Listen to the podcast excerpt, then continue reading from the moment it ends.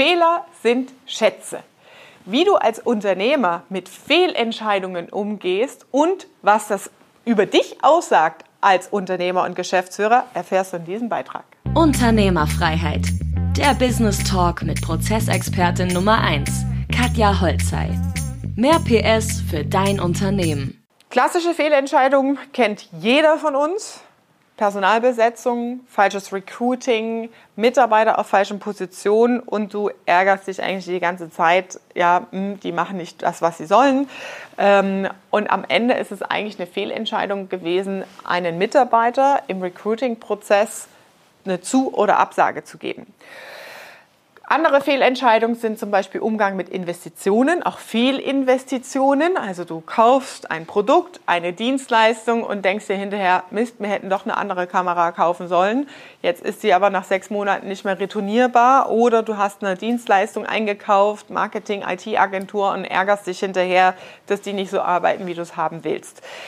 Andere Fehlentscheidungen gehen Richtung Kunden zum Beispiel, dass du mit Kunden zusammenarbeitest, die dich total stressen, die extrem anstrengend sind, ähm, keine Traumkunden zu haben oder dass du dich auf Kunden einstellst, wo du sagst, hm, da hätte ich besser mal einen Filter vorne dran gemacht, mit welchen Kunden wir arbeiten wollen, die dir zu sehr auf der Nase vielleicht auch rumtanzen oder deine Mitarbeiter zu sehr beanspruchen.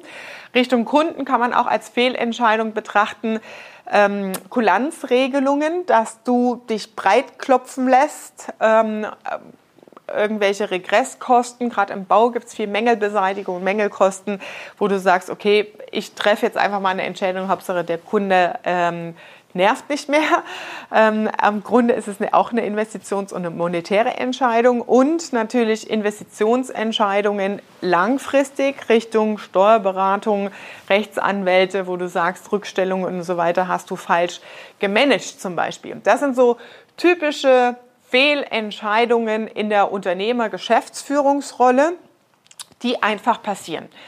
Punkt eins ist, Fehlentscheidungen gehören zum Alltag eines Unternehmers. Fehlentscheidungen sind wichtig, weil du nur über Fehler lernen kannst. Ja, wenn du ähm, eine falsche Entscheidung triffst, ist es wichtig, dass du sie nur einmal machst, aber dass du sie auch reflektierst und dafür sorgst, was muss am System des Unternehmertums, der Firma, der Mitarbeiter etc. geändert werden, damit dieser Fehler nicht nochmal passiert. Also grundsätzlich ist es wichtig, im Mindset, in der eigenen Einstellung als Unternehmer Fehlern eine positive Einstellung gegenüber zu haben. Daran erkennst du, wie weit bist du in deiner Entwicklung als Unternehmer? Wenn du nämlich zum Beispiel häufig verbreitet, wenn man noch nicht in der Unternehmerrolle ist, sondern im Tagesgeschäft zu arg drinsteckt, ist es so, dass du dich aufregst ohne Ende und sehr viel körperliche, emotionale Energie reinsteckst in solche Fehler und Fehlentscheidungen und ganz oft auch den Fehler beim anderen suchst. Den Fehler beim Dienstleister, warum der nicht so arbeitet, den Fehler beim Mitarbeiter, warum er das nicht so tut. Und in dem Reifegrad als Unternehmer lernst du zu hinterfragen, was ist eigentlich mein Anteil daran gewesen, dass es dazu kam. Und das ist das wichtigste Learning im Unternehmertum und in die Unternehmerrolle am Unternehmen, dein System und die Interaktionen der Prozesse der Mitarbeiter, der externen Dienstleister etc. zu verstehen. Das ist wie so, ja, wenn du einen vollen Apfel, Apfel in den Obstkorb legst, der steckt die anderen an. Und so ist es im Unternehmersystem auch. Du hast Prozesse mit Abhängigkeiten und Tätigkeiten hinten raus. Und wenn Fehler passieren, ist es ein Aufzeigen eines Fehlers im Prozess. Manchmal kann der Mitarbeiter gar nichts dazu, als diesen Fehler zu tun, weil der Prozess und die Vorschriften so undeutlich, undeutlich sind. Das heißt, ich mache jetzt mal eine Schwarz-Weiß-Zeichnung vom am Unternehmen arbeiten. Wenn du wirklich in der Unternehmerrolle bist, ist die erste Frage, wenn was schief läuft, eigentlich, wie habe ich den Auftrag erteilt? Also, was habe ich kommuniziert? Wie ist der Auftrag angekommen? Habe ich einen klaren Auftrag erteilt? Das heißt, du hinterfragst dich den Impuls, der in das System in den, ins Unternehmen reingegangen ist. Das Zweite ist, du hinterfragst die Interaktionen. Was muss geändert werden, damit das nicht mehr passiert? Das heißt, du bist nicht emotional befangen von dieser Situation und dem Fehler, der gerade passiert im Vergleich zur ersten Phase als Unternehmer. Da bist du emotional total und sagst so, was ist das hier alles für ein Mist? Ne? Und wenn du raus bist aus dem Tagesgeschäft und diese emotionale Distanz dazu auch hast und systemisches Denken verstehst im Unternehmen, die Prozesse, Projektsteuerung, die Zusammenhänge, die Strukturen, wie ein Unternehmen tickt und funktioniert, dann merkst du, dass das gar nichts mehr mit dir persönlich zu tun hat, sondern wie und wo muss ich den richtigen Impuls geben, um in die Verbesserung zu kommen. Und das ist die Haltung am Unternehmen, wenn du richtig in der Unternehmerrolle bist, was dir diesen krassen Entspannungsgrad gibt und letztendlich auch unternehmerische Freiheit, weil du emotional und mit deiner persönlichen Energie und körperlichen Energie nicht so krass anhaftend und befangen bist in diesen kritischen Situationen und Fehlsituationen. Und du bist in der Lage, Fehlentscheidungen zuzugeben und offen über Fehlentscheidungen zu kommunizieren. Und das bist du in der ersten Phase, wenn du einsteigst ins Unternehmergeschäft und noch festhängst im Tagesgeschäft, nicht. Weil du gar nicht die Muße und Reflexionsfähigkeit hast, zu verstehen, aha, ich bin ja derjenige, der jetzt einen falschen Mitarbeiter eine Zusage gegeben hat im Recruiting-Gespräch und ich bin derjenige, der die Probezeit nicht genutzt hat, zu einer Kündigung zu gehen und ich verantworte genau das. Das kostet halt eine gewisse Reife in deiner persönlichen Entwicklung, auch einen Fehler zuzugeben, zu sagen, okay, liebes Team, da ist was schiefgelaufen. Ich habe festgestellt, letztendlich, ne, wenn ich die Recruiting-Prozesse rückwärts betrachte, wo war der Fehler im Prozess, dass ich an der oder der Stelle eine Fehlentscheidung getroffen habe.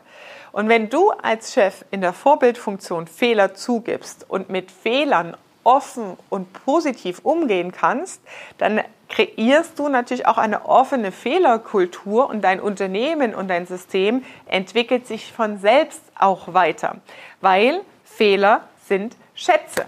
Und Fehlentscheidungen gehören in erster Linie zu dir als Geschäftsführer und Unternehmer, weil du der Entscheider des Ganzen bist. Ja, und das heißt, solange du nicht für dich merkst, okay, da und da habe ich Fehlentscheidungen getroffen und dich viel mit Energie und Aufregung und Emotionen über Fehler beschäftigst, weißt du, dass du noch nicht in der Unternehmerrolle angekommen bist. Ich versuche mal in verschiedenen Phasen die Phasen durchzugehen, wie du das für dich reflektieren kannst. Also die erste Phase, wie gesagt, ist, du baust dein Business auf, beschäftigst dich mit Wachstum, mit den internen Strukturen, greifst immer noch ein ins Tagesgeschäft und regst dich auf, dass doch nicht das rauskommt, was rauskommen soll. In der zweiten Phase fängst du an zu reflektieren und sagst so, hm, irgendwie muss es doch auch anders gehen und du machst dich auf die Suche nach Lösungen. Weil du mit dem Ist-Zustand nicht zufrieden bist und sagst, also ich bin nicht mehr bereit, so viel Lebensqualität jeden Abend zu meiner Frau, zu meinem Mann nach Hause zurückzugehen und da mein Eimer an Mist auszukippen und das Ganze nochmal durchzukauen, wie scheiße denn dieser Tag war. Ja? Das heißt, in der zweiten Phase machst du dich aktiv auf die Suche und überlegst dir, okay, es muss doch andere Wege geben. Warum habe ich zum Beispiel auch Teilnehmer, wo dann aus der Branche ein Kooperationspartner kommt, bist du denn eigentlich die ganze Zeit so entspannt? Ja? Und ich nicht, was ist bei dir anders? Ja, ich war bei der Katja, kriegen die dann als Antwort und kommen dann als Begleitperson mit zum Bootcamp. Also das ist die Phase 2. Die Phase 3 ist, du bist im Lernprozess. Ja? Das heißt, du lernst Methodiken, Mechanismen, Führungskompetenz kennen und auch Mitarbeiterführung, Psychologie von Mitarbeitern, um besser zu verstehen, wie gibt es denn diese Zusammenhänge und Abhängigkeiten und wo musst du wie interagieren, damit in Summe was Besseres rauskommt. Und dann bist du aktiv in diesem Lernen, Verstehen und Reflexionsprozess, weil du dann als Beispiel Teilnehmer von mir sagen dann, ja, ich habe jetzt das Mitarbeitergespräch genau nach deinem Leitfaden gemacht. Und das ist total krass, was da rausgekommen ist, so wie du es vorhergesehen hast. Das ist dann halt 17 Jahre Erfahrung in dem Business. Und ich bin total überrascht, dass ich mit dem Mitarbeiter oder der Mitarbeiterin jetzt die oder jene Einigung getroffen habe. Das hätte ich nicht gedacht, dass das funktioniert. Das heißt, du setzt dich mit neuen Tools auseinander und sammelst eigene Erfahrungen, im Idealfall natürlich positive Erfahrungen, die diesen Lernprozess weiter antreibt. Und im weiteren Entwicklungsschritt ist es dann so, dass du Vertrauen entwickelst, mehr deinen Mitarbeitern, deinem Unternehmen gegenüber. Und das verschafft dir die Freiheit, Dinge auch besser loslassen zu können, weil du ein viel besseres Komplettverständnis deines Unternehmens als System gewonnen hast. Ja? Das heißt, du verstehst die Interaktionen der Prozesse, Projekte, Mitarbeiter etc. pp.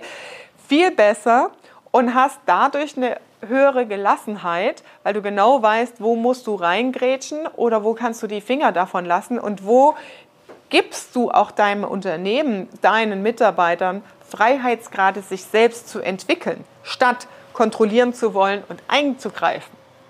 Und in der letzten Phase ist es tatsächlich so, wenn ich beobachte bei meinen Teilnehmern, die es geschafft haben in die Unternehmerfreiheit, am Tagesgeschäft, die sind gar nicht mehr so krass in diesen Details im Tagesgeschäft interessiert, das zu verstehen, wie von wo nach wo das Papier und was in welche Datenbank erfasst wurde und richtig eingegeben wurde, weil wir dann über Kennzahlen, Geschäftsführer-Dashboards arbeiten und anhand von Kennzahlen ableiten, was ist die richtige Entscheidung. Ja, das heißt, deine Entscheidungskompetenz verlagert sich von emotionalen behafteten, subjektiv wahrgenommenen Situationen, wo du sagst, ah, das ist alles total kacke, in, aha, was sagen meine Zahlen? Wie ist meine strategische Ausrichtung für mein Business, für das nächste Quartal? Ja, Geschäftsführer, Dashboard mal als Stichwort zu nennen. Und wie bringe ich diese Fehler, die gerade entstehen, im Einklang und in eine Systematik, dass es langfristig mehr Erfolg gibt letztendlich. Das heißt, du bist nicht mehr emotional behaftet, sondern verstehst das System zu bedienen und hast dadurch einen viel einfachen Entspannungsgrad. Und was ganz oft passiert, dass Kunden von mir dann diese Systematik auf, ich gründe noch eine zweite Firma, ich gründe noch eine Tochtergesellschaft, ich packe eine Holding obendrauf, weil das wirklich reines Unternehmertum dann wieder in die nächste Stufe auf dem Weg in die Investorenrolle ist. Das heißt, das sind so ein paar Entwicklungsstufen. Wenn du jetzt mal für dich reflektierst, wie so dein Arbeitsalltag als Geschäftsführer, Unternehmer aussieht, kannst du mal messen, in welcher Stufe du dich gerade befindest. Schreib das gern mal in die Kommentare und unter diesen Beitrag rein. Gib mir gern mal eine Rückmeldung. Wie ist denn, nehmen wir mal einfach just in time den Tag heute, an dem du diesen Beitrag hörst oder siehst. Wie ist dein Tag heute gewesen? Wie fühlt sich das für dich an? Und was glaubst du, auf welcher dieser Entwicklungsstufen befindest du dich gerade? Das war Unternehmerfreiheit der Business Talk mit Prozessexpertin Nummer 1, Katja Holzhey.